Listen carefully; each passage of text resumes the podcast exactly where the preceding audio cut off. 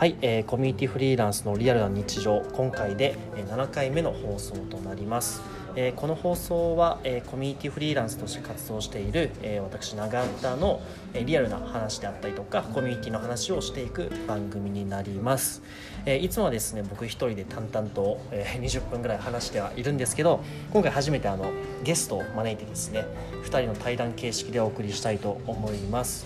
はい。で早速ゲストを紹介したいと思います、えー英語教育のフリーランスである上田さんです。はいよろしくお願いいたします。よろしくお願いします。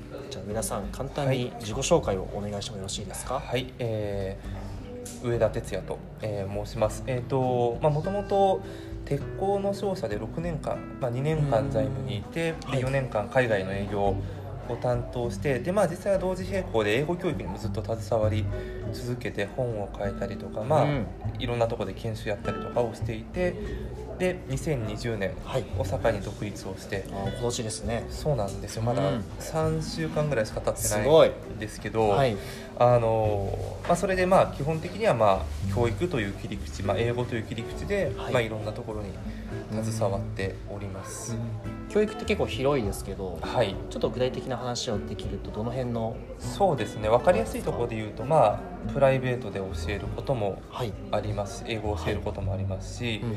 法人の研修はい。を受け持つこともありますしあるいは、まあ、オリンピックとかもあるんでそのボランティアの教育とかうん。確かに確かに。いうところもあってまあ本当にあと留学に携わることもあるし、はい。もう本当英語っていう切り口でこう、まあ、キャリアであったり、はい。ああるいはその海外移住とかはい。勉強とかいうところでこう一歩踏み出そうとする人たちはいにこう携われたらなという気持ちでやってます。なるほど。ありがとうございます、えー実はですね僕と上田さんの出会いのところをちょっと簡単に振り返りたいと思うんですけどあれは2年前でしたいや1年。1年前。まだ1 1年年前ですかぐらいしか経ってないです。1年前に僕があのツイッターでとある企画をやってですねそれが本でつながる企画という企画で、えー、と僕が持っている本を、えーお渡しするためにお茶をしませんかっていう企画だったんですね、あれは結構なぜなぜか好評で50人ぐらいから連絡いただいて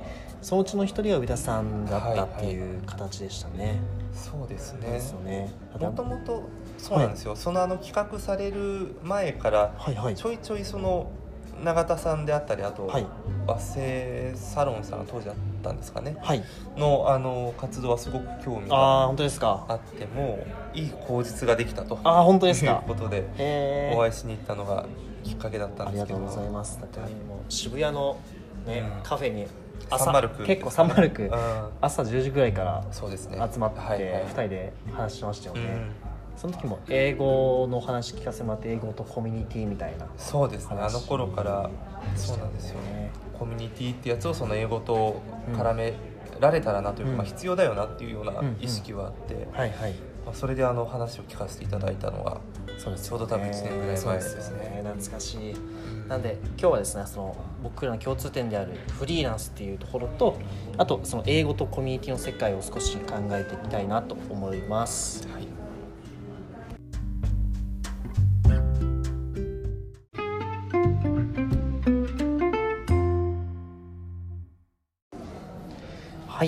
いうことでまずはですね、えっと、フリーランスのところに働き方っていうところについていきたいんですけど、まあ、そもそもその上田さんは3週間前にはい。フリーランスになられたってことで、はい。なぜフリーランスになったのかっていうところを簡単にそうお話ししてもよろしいですか？ね。はい。あのまあもちろん会社員っていう働き方とフリーランスっていう働き方、はい。まあどっちがいい悪いっていう話ではないと思うんですけれど、あの個人的に、はい。そのまあ、今の奥さんとカナダで出会った背景があるんですけれど。もあそうなんですか？そうなんですよ。へでいつか向こうにーはい。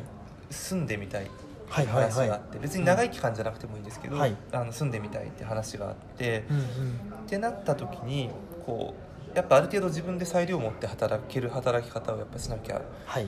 いけないっていう背景があったんですよ、うんうん。もう端的に言うとそこがまあ決定的な理由で、こうやって生きていきたいなってなった時にうん。選択肢としてフリーランスっていうところが一番まあ現実的だったというか、うんそれを達成するための働き方としては一番なるほど、うん良かったのかなっていうところで。はいはいはい。えってことは会社員をしてる時も、はい。い、つかじゃあフリーランスになろうみたいな意識はずっと持ってたってことですか？もう遡ると多分就活してる時からからええまあ、これはまあ会社には言ってなかったはいですけど、はい うんあのそうです。正直言うと、うんうん。まあ、あの僕も当時の奥さんもはい。働きたい人だったんですよ、はいはい。仕事はしたい人で、はい。でまあまあよく転勤もあるうん。世界じゃないですか、はい。で一緒に住んで一緒に働くってなるとまあいろいろ難しそうだなっていうのうはん。分かってはいてはい通訳になろうかとかはい。いろんなことを考えたんですけど回り回って今のところにえー。落ち着いたと。だからそれを実現2人とも働きながら一緒にい。て、で住みたいところに住める手段を探してはいはいい。くはい中での、まあ現時点での多分最適な会だったのかなっていうのがあるんですよ。じゃあ理想のライフスタイルがあった。そうですそうです。れを実現するための手段としてフリーランスが適切じゃないか。今のところそれがベストかなとは。ことですよね、はい。えじゃあなんでその初め商社行かれたって話なんですか、ななぜ商社に？えーっとですねこれもまあ就活してる時にあまり正直に会社に言ってなかったんですけど、はい。僕の記憶する限り、はい。通訳になりたいと思ってたんですよ。はいはい。こう自立して働こうと思った時に、でいろいろこう会社探していく中で、まあ、そこの会社が気に入ったのもあるしうん。海外で働きたいというのもあったし、はい。まあ、通訳って新卒でなるものでもなくてあある程度経験積んでからなるものなんでうん。いう多分もろもろの事情が噛み合ってあここが一番いいって思って入ったのが当時の会社だったんですよ。なので、まあ、ある程度独立も頭に片隅にありつつではい。も目の前の仕事も純粋に楽しそうと思ってやってたのが、はいはい。あの昨年までいた会社での仕事はいはい。だったのかなと思いますね。なるほど。その上田さんがすごいその英語にその、はい。もう軸を置いていらっしゃると思うんですけど、なぜそんな英語にこだわりを持っているんですか？あの単純に人と話せるはい。のってすごく楽しいじゃないですか。うんうんうん。やっぱこう違う文化とか考え方にはい。ダイレクトにこうアクセスしようと思うと、はいぱ話せるとすごく楽しいんですよ。うん。要は自分の言葉で話せるんで。で、まあ、その手段としての英語はいはい。ももちろんありますし、うんうん。あとはもう上手になると好きになるのも単純にあります正う直だからななんかその車とかと似てるかなと思ってて、はい。車ってまあいい車乗ったらそれだけで楽しいうん。しそれに乗って遠くに行けるのもやっぱ楽しい。うんいうような側面は多分あって英語もやっぱこう磨きをかければかけるほど面白いし、同時にやっぱそれがあればあるほど遠くに行けるんでうん。その2つの側面はありますね。うーんなるほど。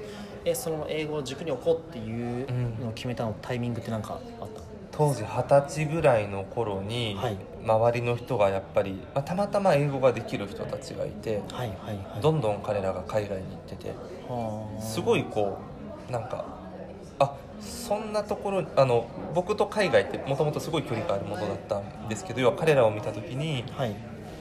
あ近い世界とか行こうと思えば行ける世界なんだなと思って英語語学を勉強して海外に出ていったらもういろんな世界があって。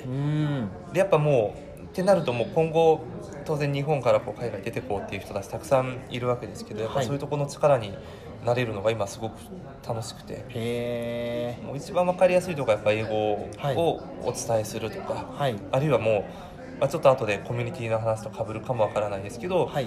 海外に行きたい人と行ってる人をつなげるとかうんうん。いうところはすごくやっぱもう純粋に自分が楽しくてやってますね。なるほど、うんいやめちゃめちゃその英語を通じてつけてそのその人の人生を豊かにしていくというか。そうです。もう大げさに言えば本当そういうことですよね、うん。つまりは。そうですそうです。なるほど。そのまあ実際フリーランス3週間前になられて、はいはい。結構そのフリーランスに憧れてる人ってまあ少なくはないと思うんですよね。そうですね。といううん。この今の時代って、まあ、この時代って言われたりとか、はいはい会社にね雇われ続けるなみたいなよく叫ばれて、まあまあまあまあ。ウェブで叫ばれてるじゃないですか、はいはい。だからフリーランスいつかなりたいんだけど、うんなかなかうん。なるどうやってなればいいんだろうとか、はいその一歩目が踏めないよねって人が多分たくさんいらっしゃると思うんですけど、うんじゃあなんで上田さんは実際その一歩を踏み込めたのかっていうところをちょっとお聞きしたいなと思っていて、それいかがですか？そうですね。いくつか理由はあるんですけどはい。もともとやっぱその海外行きたいと思った時に、はい。フリーランスという選択肢があってはい。もうなんでしょう夢のためであれば手段を選ばない手段選ばないうん悪いことするっていう意味ではなくて、はい割とどんなことでもできるタイプはいなので、それ自体勇気がいることではなかったんですけどあともう一つは、その興味があったらその分野に飛び込んでみるとうん。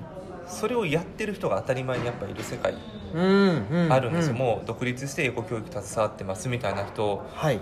とばっかり話してると、はいはい。いや会社辞めてちょっと独立して英語やろうと思うんですよねって言った時に、はい。いいじゃんやんねよ早く来いよみたいな。うーん。もうななんでしょうね。もちろん両親にはい。話をしたら、ちょちょっとよく考えろとか、まあそうですよね。まあもちろんその幼なじみと話をすると結構思い切ったことやるねみたいなことを言われるんですけどはいはい。すでに会った人に話するとうん。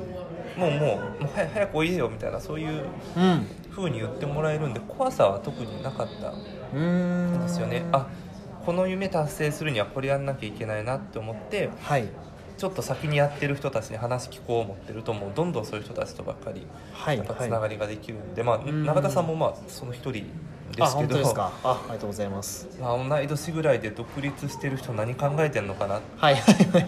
て話聞くと、うん。ああ普通にや、まあ、普通じゃない多分努力はされてるんですけどできないことじゃない、うんううんん。だなって思えれば、はい。そうなんですよねあみんなやってるよって言ってもらえると、まあ、人間安心するというか、うんううんん、それは大きかったですね。なるほど。うん。周りの環境を変えていくみたいなことあがそれはすごい大大事事ですですよね、いや応援してくれる人を周りに作るみたいなところ。それはめちゃくちゃ大事ですね。大事ですよね、うん。なんか僕もその、うん。独立したのもやっぱ和製サロンを立ち上がって、ちょっとしたタイミングがあったんですけど、まあ和製サロンっていう仲間たちができて、うん。彼らが応援してくれたっていうのはすごい僕の中でそうですよね。大きな力になったっていうか。何年前ぐらい？僕は2018年の8月に独立した人間なので、1年半ぐらいですかね。そうですね、うん。やっとそんぐらい経つんですけど、うん。まあ、その時は右も左も分かんない世界だったんで、はいはいはい。でもいけんだろう。みんな応援してくれるんだったらこれはいけんだろうみたいな、うん。謎の自信を芽生えてですね。そう自信つきますよね。なんかありますよね。うん、あみんなやってるって思えばうんうんうん。大学行くの怖くないみたいな。はいはいはい。誰も行ってなかったらちょっと大学とか行っていいのかなとか思うんうんですけど、そうですよね。なんかもう当たり前にみんなこう大学まあ行く人行かない人いますけど、はい。まあ一般的に行く人が多いうんうんうん。中で、うん。あのやっぱ過半数やってればま確かにね。そうですね。あそう怖くはなくなるんで、うんうんうん。少なくともマジョリティはいにはなるので、はいはい。うん、でそこの人間関係作っていくのはまあ自分自身で作っていくんで絶対に、うんうんだからその行動しやすい環境っていうのは徐々に作れるのかなとはうん。うん思いますね。でどどんぐらいなんかそういう活行動に移しちゃうんですか？独立するまで、えーっと5年ぐらいになるか結も構長い。もう好きだったんですよ。なるほどなるほど。学生の頃からやっぱりその家庭教師とか塾とかで働いていて、はい留学挟んで英語が得意になって好きになって、はい。でもうその業界の人たちとコンタクト取り始めたのも割とまあ初期、うん。会社になってすぐだったんはいですよ、はい。もうそうするともう、まあ、教授の方フリーランスの方出版社の方いろいろやっぱつながっていくと、はい。まあ、当たり前にフリーランスがいる業界なんで、うん特にその自分がやろうとしていることがそんな変なことでもない。うん。うんむしろみんなやってることだから、うんうんで5年間ぐらいそういう世界見てるともうそんな、うん、ううんんまあそこは一ね歩踏み出すのが大きな決断ではなくなるというか。あもはや当たり前の選択肢に入ってきてる感覚になってくるんですよね、うん。そうですね。うん。じゃあその世界に行きたいとかもし考える人がいたんだったらうん。そういうことやってる人のところにああもう大事ですね。まず飛び込んでみるうんっていうところが大事なんじゃないかってことですよね、まあ、実際その3週間前にフリーランスにはいはい。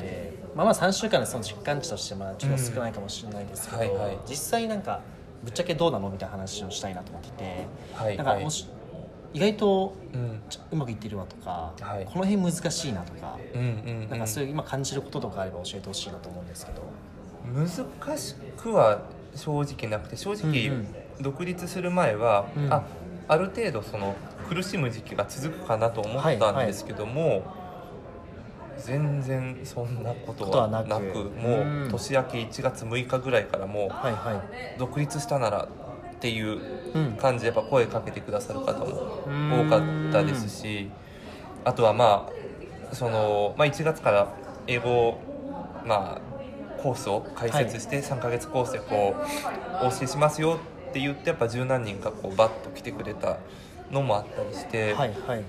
あの多分フリーランスにななりたてとしてはもう本当にうんうん。十分うまくいきすぎてるぐらいなるほど。なんですよ正直。自分で驚くぐらい驚きますすねもう。うん。この後下がるだけじゃないかと思うぐらい。うん。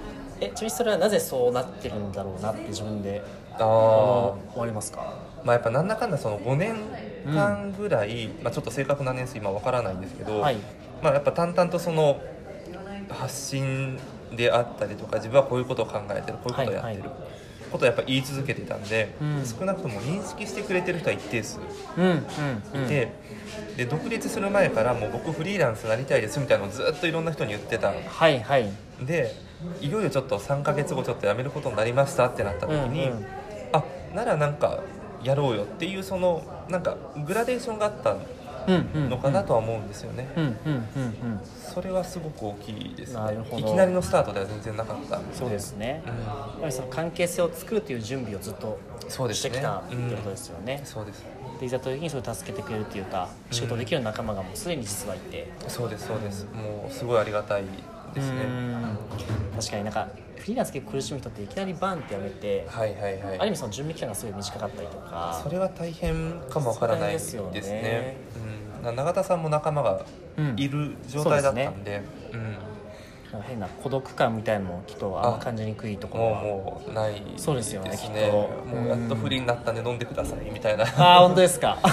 うん、感じでやっぱいろんな、まあ、先生方ともあったりとか、うん。そう。あとまあ今まで以上にそのなんだろうなこうどうしてもまあ週5で働いてるとはい。本業で、まあ、はい。その英語で関わる人ってこう気迫とまでは言わずともあんまりお会いする機会がない人も多かったんですけども、はいはい。やっぱそういう方ともしっかりコミュニケーション取れるようになったのでうん。それも非常に大きいですね、なるほど。いやでもすごい最高なスタートが切れたっていう。スタートは少なくとも非常にありがたいことに。いやいやいやめちゃめちゃ素晴らしいこと。いまあここからねいろいろなんかまだ本当に3週間っていうところだから僕も本当に、ねおはいはい。3週間の時とか右も左も正直分かんなかったんで。いやいやですよね。うん。なんか1年経ってどう思うかみたいなのまた聞いてみたいなとそれちょっと僕もまだ何でも起こりうるフェーズなんで、そうですよね、何が安定化するのも分かんないみたいな何もわからないです本当に。そうですよね、うん。いやそれまたじゃあ1年後ぜひまた同じはい話をさせぜひおてください、願いします。はい。じゃあ次はコミュニティの話に入っていきたいと思います、はい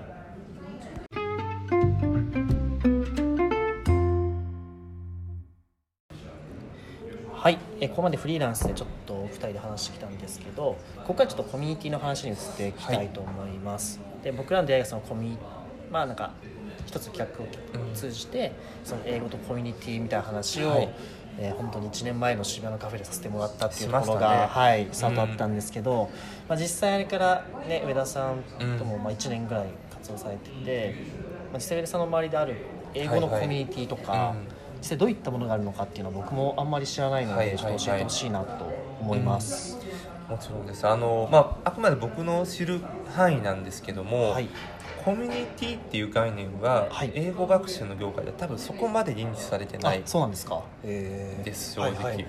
で一部こう僕みたいな個人がはいそのコミュニティみたいな概念を意識しながらこううん。活動してる、うん。いうのはあるんですけれども、はい。一般的にはそこまで大きくなくてうん。ただ、僕が関わってる会社ではい。留学の会社があるんですよ、でそこはもう完全に留学に行った人行く前の人はい。をつなげる要はなんだろうな。英語勉強しようかな勉強しよう留学した帰ってきた仕事するみたいなその一連のサイクルがあるんですけど、はい。そこをこうやっぱこう、まあ、囲い込むというとビジネスっぽい響きになりますけど、はい。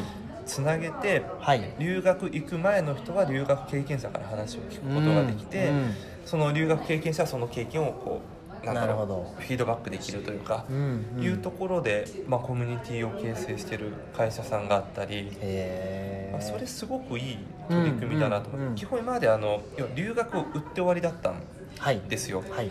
あの会社って留学会社って、うんうん。だからそれに対してこう行く前からうんうん。行ってる途中行った後就職するまでっうんていうとこ一連のところをこうなんだろう全部こう包括的にはい。カバーするコミュニティっていうのは会社で運営されてるところはありますね、えーそれめちゃくちゃでもいいですすねごいいいですよ。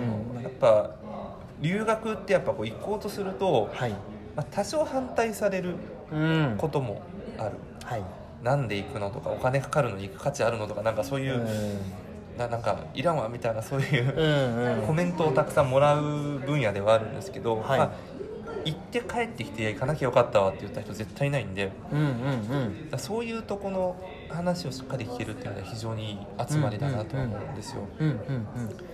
そういうのは新鮮な情報を得られますよね。すごい新鮮、うん。もうなんなら留学会社よりも新鮮な情報を実体験で持ってるんで。うんうんうん。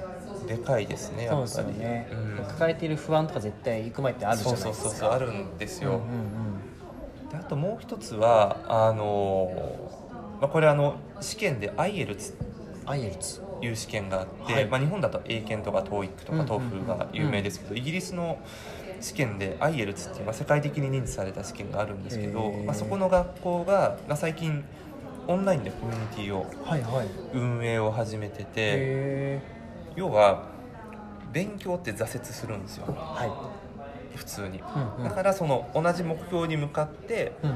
まあ、アイルツって一般的に移住とかはい留学とかで使われる試験なんですけど、はい。そこを勉強する仲間が集まってはい。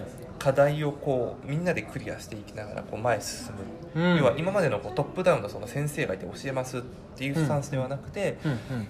なんだろうそのみんなでこう頑張っていこうっていうスタンスのコミュニティがあってはいはいはい多分うまく、まあこの間始まったばっかりなんですけど、うんうんうん。それに似たのにはちょっと僕も参加してたことがあってあそうなんですか？そうなんですよ、まあ、それはあのビジネスとか関係なく、まあ、普通にこう同じ目標に向かうはい。仲間が、まあ、ライティングだったんですけど、はい。こう英語を書いてあの Google のドキュメントにアップしてはい。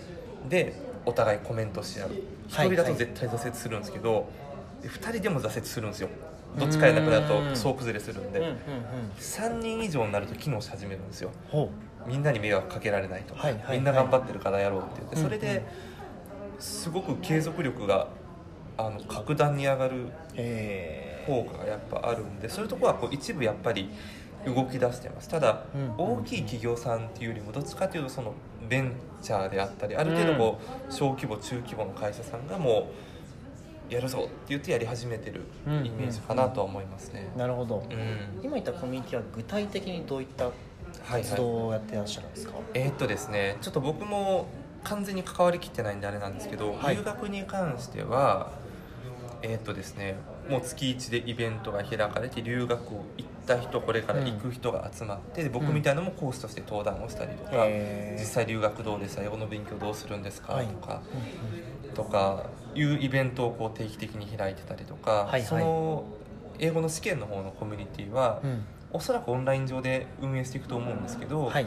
あのまあ、課題をみんなで共有をしてで逐一その Google のその共リアルタイムで共有できるドキュメントとかを使いながらどんどん課題を提出して、うんお互いがこうコメントし合ったりとかうん。するようなスタイルを多分やっていくと思うんですよ。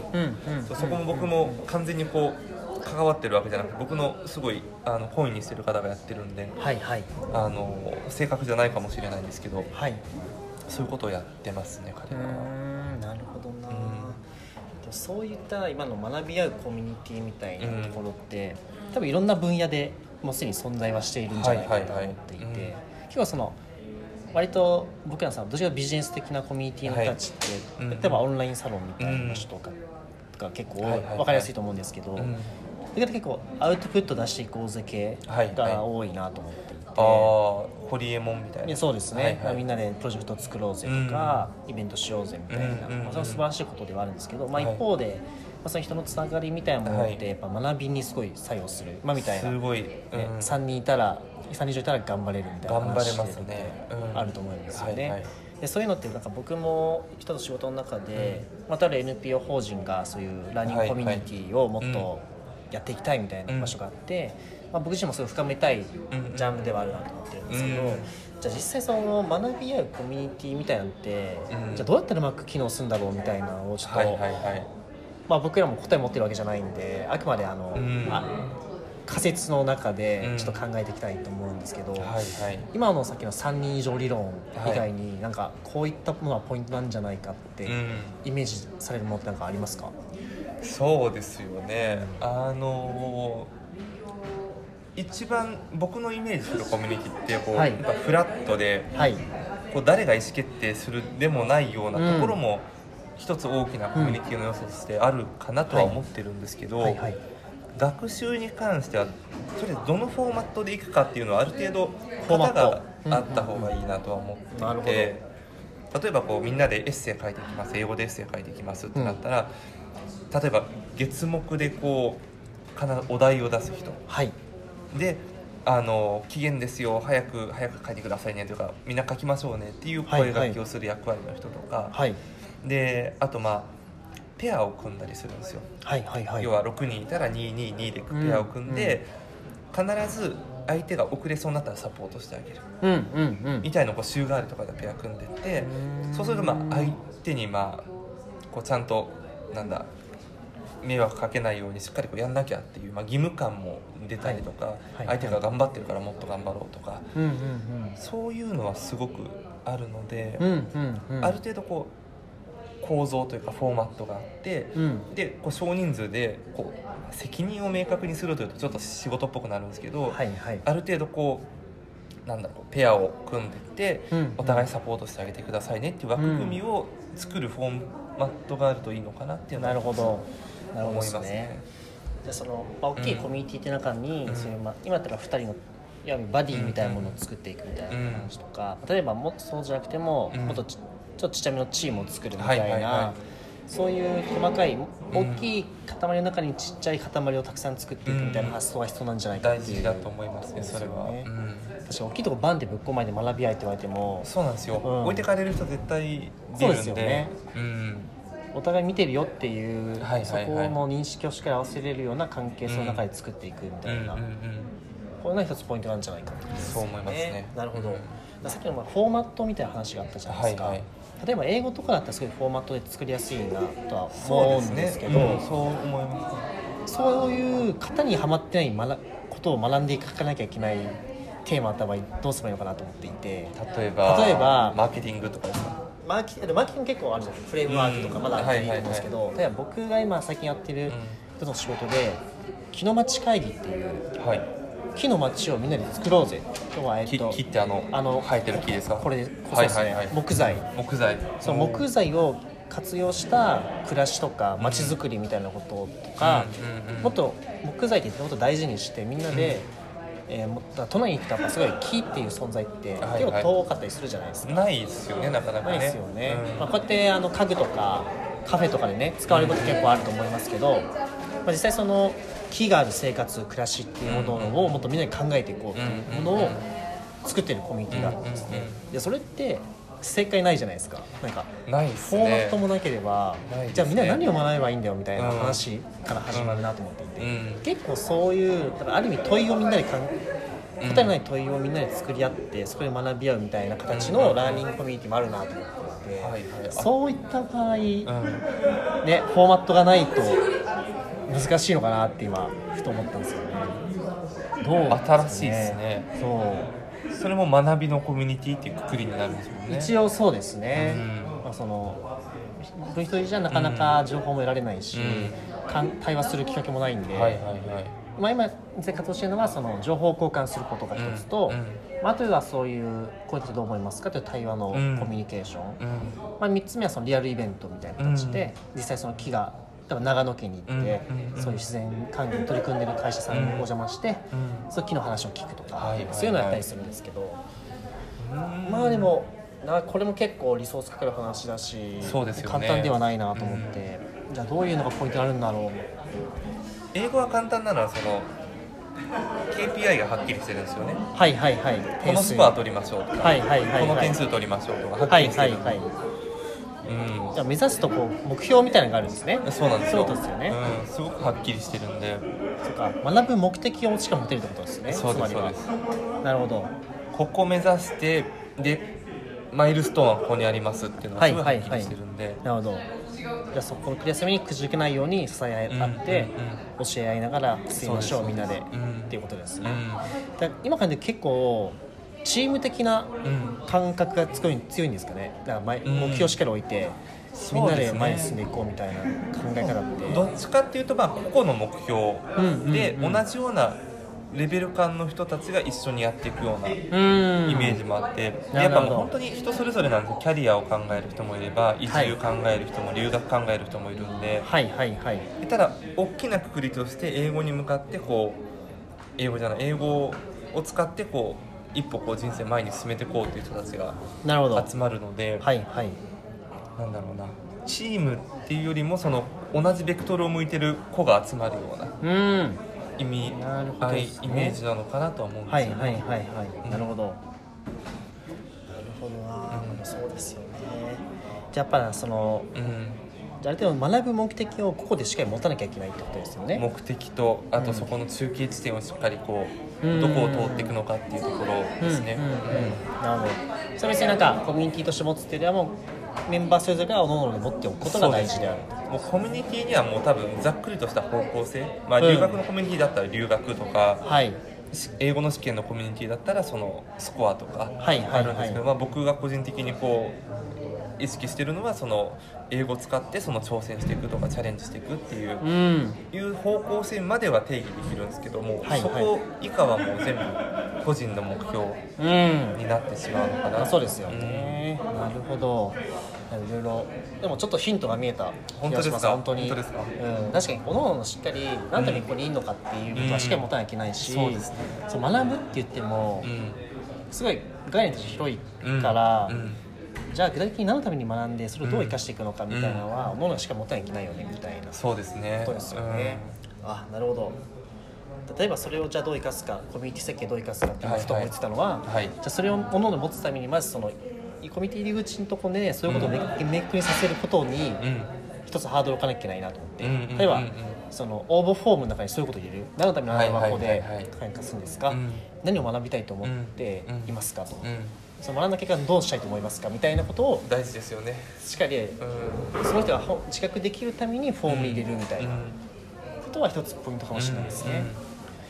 うん。そこの設計をしっかりやってらっしゃるところはすごいですよね、ううん。ん、確かに。入り口の設計っていうところですよね。そうですね、そうですね。なるほど。ちょっと今ヒントが見えたので仕事に生かそうと思います。はい。はい、ありがとうございます。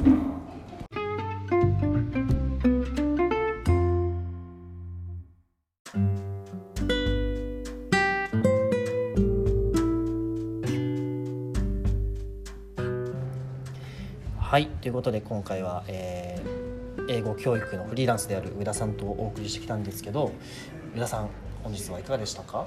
いやあのなかなか教育っていうものに携わってても英語とかいうものに携わってても、はい。コミュニティっていう切り口でなかなかこう考えを煮詰める時間ってないんですよ。ああそうなんですか。一人で考えることはいくらでもあるんですけど、はいはいはい。人とこう話すのはなかなかうん。ないので、まあ、はいそれだけはいまあそういうのが新しい概念であることには間違いないんですけど今日はそういう意味ではすごくいいお時間をいただいて、あ本当ですか、うんああそう言ってもらって嬉しいです。いや本当に上田さんの話もめちゃめちゃ僕も勉強になったし。そうおっしゃっていただいて。いやいやいやでもね。でも今後いろいろそのフリーランスの話もコミュニティの話もはいろいろ多分見見えてくるものとか。そうですね。多分まだまだ駆け出しなんで、いや僕も本当まだ2年目なんで。まだペー駆け出しです。か駆け出しですね。本当に。社会人2年目みたいなもんですからね、確かにこれからですねじゃあこれからなんね。ですよお互い。うん。なんでこういう機会はすごいありがたいなと思いつつもやっぱりなんか話2人で話すっていいですね。いいですね。うん。あのこれ自分の中にないアイデアがやっぱもらえるので。そうですよね。だからシンプルにこの音声日記もいつも一人で話してうんるんで、うん。すごいなと思います本当に。うん。やっぱ一人で話すとまだ10分かとかうん。結構思うと結構あってそりゃあね。そうですよね。今日とかなんかあっという間にねもともとははいはいはい。20分ぐらいにやりましょうみたいな話だけど、なんだかんだもう30分ぐらい。くらいになりましたもんね。多分なっちゃいましたねもう、うん。あでも全然もうそんぐらい楽しかったってことなので。そうですね、うん、やっぱいいですね。今後もやっぱこんな感じで対談形式を増やしていきたいなと思います、はい、で最後えっとですね、えーこの番組の対しての意見とかこういうこと話してほしいみたいなテーマを、えー常に募集してます、えっと、このアカウントの説明文に Twitter のアカウントと質問箱のアカウントが載ってますので質問箱だと匿名で質問ができます。で Twitter のリプとか DM でももちろん構いませんのでもしご意見とかこういうことを取り上げてほしいものがあれば、えーもし対談したいでもいいですけどのがあればぜひぜひご連絡いただければ嬉しいなと思います。はい。本日は上田さんありがとうございました。ありがとうございます。